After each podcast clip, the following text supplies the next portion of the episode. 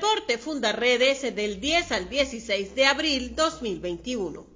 Fundarredes publicó su boletín número 30 titulado Mafias de esclavitud moderna se nutren de la migración venezolana, donde señala que Venezuela ocupa el primer lugar con una tasa de 5,6 por cada 100 habitantes y que la dinámica propia de los territorios de frontera Cuenta entre sus actores con mafias dedicadas al tráfico de combustible y alimentos, cultivo, producción y comercialización de estupefacientes, redes de prostitución y trata de personas, actividades que constituyen formas de esclavitud moderna controladas por grupos armados irregulares y bandas delincuenciales con alto poder de fuego que someten a los migrantes a servidumbre a cambio de escaso o ningún ingreso económico.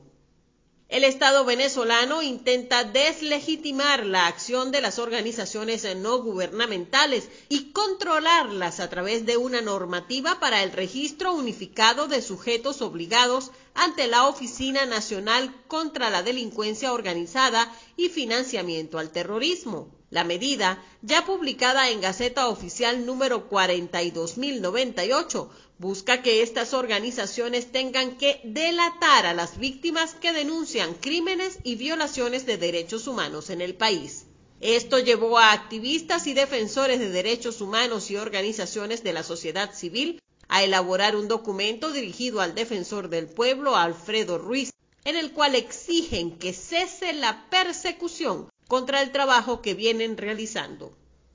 Fundarredes expuso nuevos hostigamientos y mayor criminalización en el canal del Estado venezolano VTV en contra de la labor que realiza en defensa de los derechos humanos y ratificó que lleva 19 años denunciando en Venezuela las operaciones de las FARC, ELN, EPL, FBL, paramilitares y células del Hezbollah frente a la complicidad y la sociedad que se ha evidenciado desde las principales instancias del poder nacional con los grupos terroristas.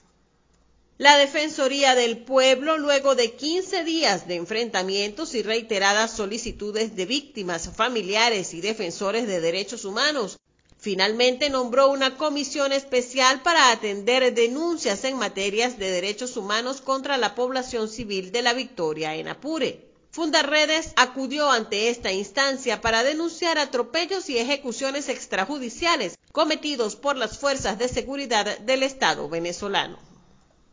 Fundarredes presentó su informe de contexto fronterizo del mes de marzo de 2021 con un análisis de la situación en los estados Táchira, Zulia, Bolívar, Apure y Amazonas. Ya en febrero, la organización advertía lo que en marzo se ha consolidado como una de las más importantes situaciones fronterizas de los últimos años, las confrontaciones sostenidas entre la Fuerza Armada Nacional Bolivariana y una facción de las disidencias de las FARC en la frontera, donde la complicidad del Estado venezolano con grupos armados irregulares permite que tomen el control de territorios estratégicos en menoscabo de la soberanía nacional, provocando el desplazamiento de comunidades indígenas, masacres, conflictos armados, entre otros escenarios.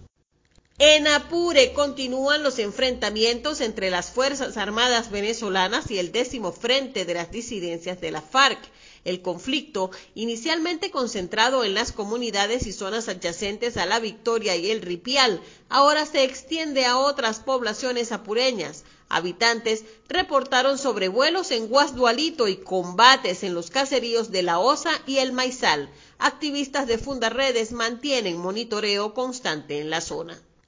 En Táchira, del lado colombiano de la frontera, en la vereda Puerto León del municipio de Puerto Santander, limítrofe con el municipio García de Evia del estado Táchira, fueron capturados dos sujetos quienes, según las autoridades colombianas, serían miembros del grupo armado Clan del Golfo.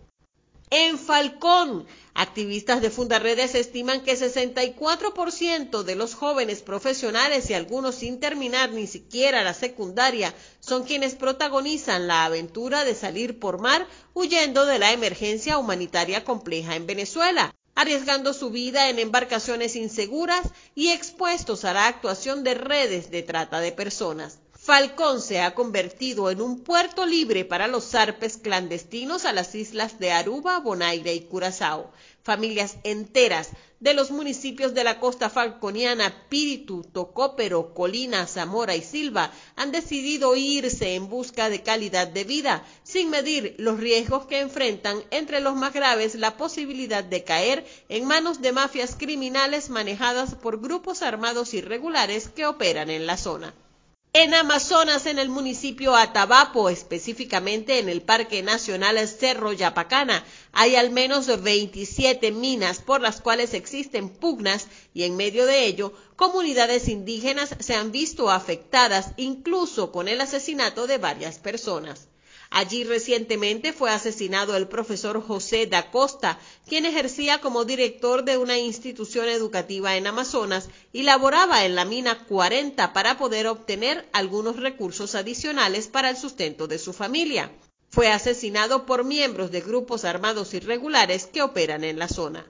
Junto a Da Costa se dio a conocer la situación del joven Luis Charlotte, de 17 años de edad, de quien inicialmente se dijo que había fallecido debido a que existe una gran dificultad de acceso a la información en la zona y los pobladores tienen mucho temor, pues viven amenazados. Datos más recientes indican que el joven logró sobrevivir al ataque de los irregulares y se encuentra a resguardo.